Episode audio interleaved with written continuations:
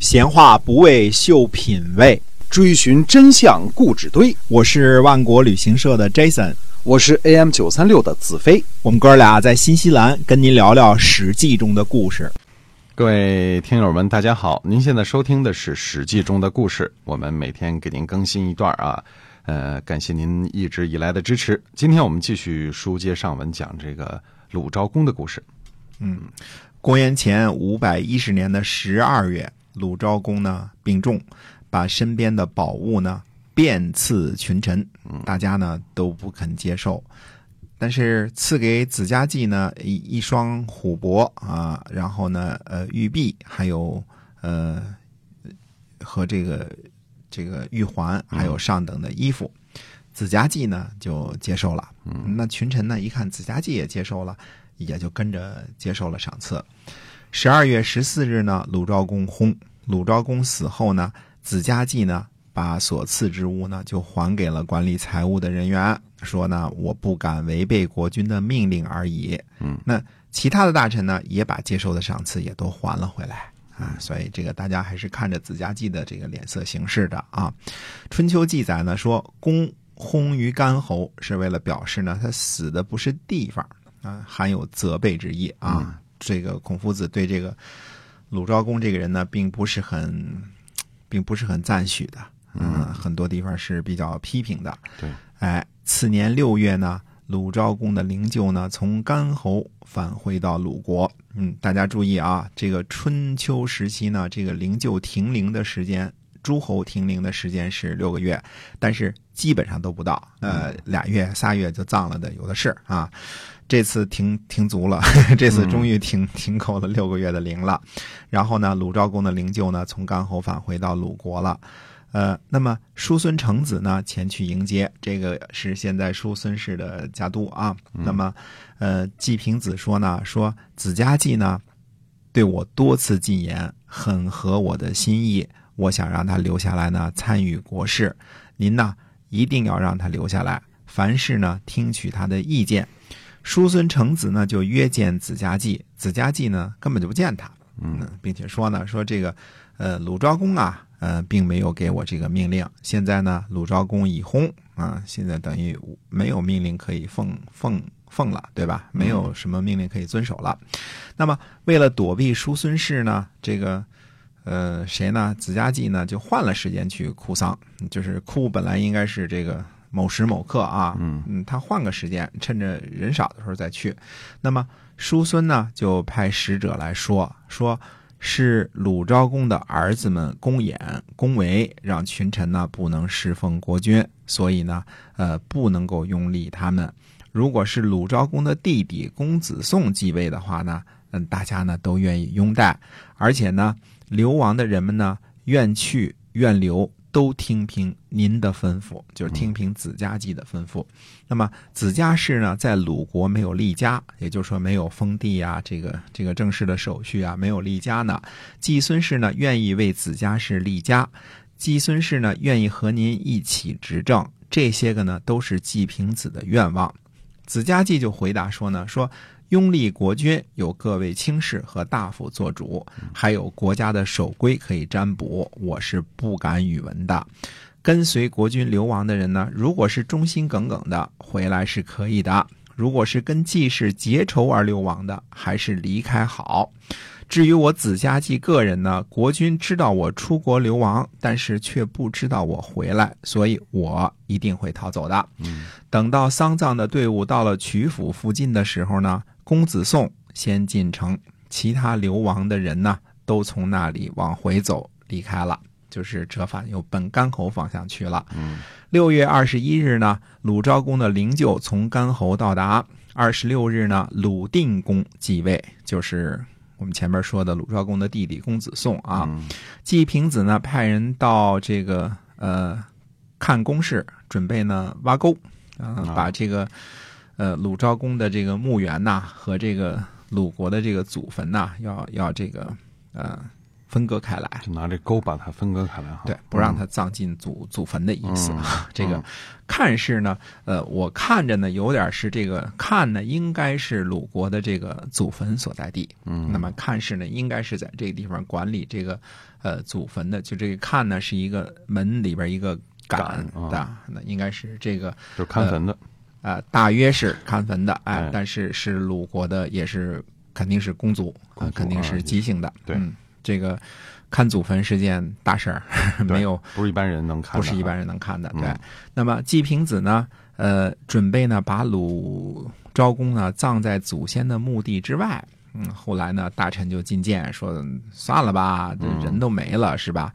那么季平子呢，还准备给鲁昭公呢上个不好的谥号，比如叫什么，可能叫什么鲁灵公之类的啊，这个这个鲁厉公之类的啊，这个上个不好的谥号。嗯那大臣呢也进谏，最后呢也就作罢了，说这个差不多得了啊，就最后还是叫鲁昭公。呃昭公是个不错的谥号，对吧？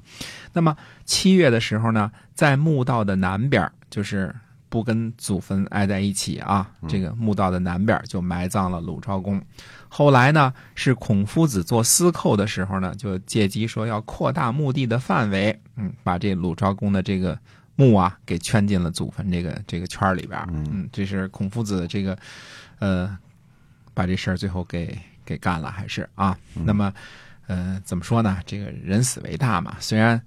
孔夫子也不太待见鲁昭公这人啊，嗯但是最后呢，还是把这个扩大扩大祖坟的这个范围，把他把他给圈进去了。嗯，鲁昭公的弟弟呢，我们说公子宋继位，是为鲁定公，他继位于公元前五百零九年。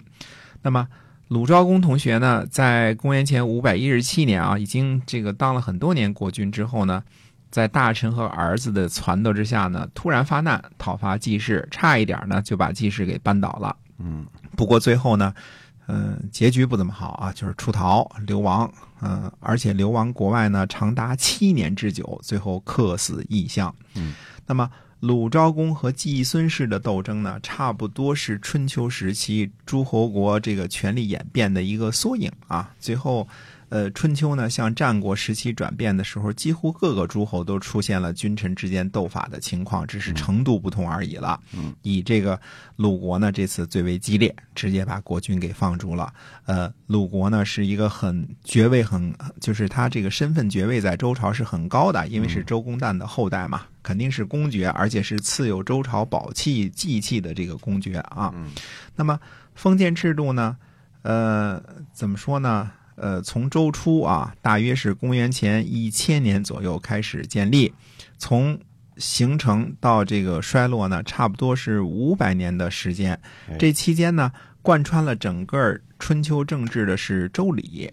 那么周礼呢，是经纬一切的核心。嗯我们就好比说这个，我们现在说马列主义、毛泽东思想一个意思啊。是这个等到周礼不能起作用的时候呢，封建时期呢也就该着崩塌了。就是我总是说，这个这个感叹啊，这是多好的一个制度啊！嗯，这个礼乐加上封建啊，这个这个制度呢，把人们呢从蒙昧带进了文明。这个制度呢，帮助文明的国家消灭和同化了东夷、西戎、南蛮、北狄等多个落后的部落。嗯这个制度呢，让中国之所以成为中国；这个制度呢，让中国人之所以成为中国人。嗯，嗯，所以叫中国哈。哎，我们现在好多好多好多方方面面都是受这个周的影响，都是受周的影响。周周礼的哈。哎，嗯尽管你自觉或不自觉，你说我这个跟那时候没关系，或者有关系，但是你很多很多的东西，中国人的影子，呃，思维方式，这个孝道，呃，为人处事，这个种种种种都跟那哎哎，都跟那时候有关系，那是文明发展的一个过程，否则它就不是一个文明国家，不是一个文明民族了。对，哎，嗯那么，呃，说文明有什么好处？你这文明的国家一改革开放，它就能发展起来，对吧？嗯它跟这个那些不文明的部落它是不一样的。这个嗯骨子里好多的这个这个传下来的啊，家庭传下来的什么这些，都会把这些从古到今传下来。这个文明还是很厉害的啊。嗯但是呢，这个时候呢，周王室呢衰落了，国君呢也被架空了，甚至像鲁昭公这样被流放在外，这个呃流亡而死啊，这个客死异乡啊。那么贵族们呢，这个时候都正在竭尽全力的给上级挖坑，准备自己呢取而代之。那么国君们呢，也都在给天王挖坑，准备这个把天王这个呃架空啊。那么鲁昭公本人呢，虽然是个望之不似人君的主，但是怎么说呢？他也行礼如仪，对吧？他仪式上面一点都没错，呃，但是却不理解周礼的精髓。呃，想铲除大臣呢，又不懂得权变，手腕不够厉害啊。呃，可以说进退失据啊，该呃该松的时候不松，该紧的时候不紧，该狠的时候不狠，呃。该宽宽容宽容的时候不宽容，呃，最后呢落得个客死异乡啊，为人笑啊，这个这个结局啊，这个挺挺不怎么地。春秋左传认为呢，主要是因为他很多事情上上面啊，这个是做的是不合周礼的。现在看来呢，鲁昭公这个人呢，呃，确实是个资质不是很高的人啊，这个呃。是个好人啊，不是个 不是个坏人，是个好人啊，但是不是一个不是一个有本事的人，有本事的好人啊。嗯，身边这个几个信任的人呢，也都是这个怎么说，本事很小，脾气很大，属于这一类的人啊。这个唯一出了一个子家季啊，又忠诚，又有本事，又有能力。但是子家季在鲁昭公那儿呢，几乎就是可以叫做言不听，计不从啊，所以再贤能呢，他也没法挽回大局。他不是一路人，哎，不是一路人，所以这个事儿呢，反正就种种吧，就就弄在一块儿，就就搅出了鲁昭公这么一个。呃，比较悲惨的结局对于国君来说啊，而且是尤其当时这个地位很高的，呃，也算是很重要的一个国家的国君。那么这种事情呢，其实它的榜样作用是，呃。无穷大，以后人们再放逐取国君来，就有了先例了，对吧？你看季孙氏把这个鲁昭公也放逐了，对吧？对啊，哎，人们这个我们是不是也可以学好不容易学坏很快啊？特别有人爱学这些啊。是的，那我们这写一下呢，就把鲁昭公的故事呢从头到尾讲完了，中间呢落了好些事儿啊。那么下回呢，还是再补叙一下这期间发生的其他的事情。那么下回再见。好的，我们今天啊节目就跟您讲到这儿了，感谢您的收听，我们下期再会，再会。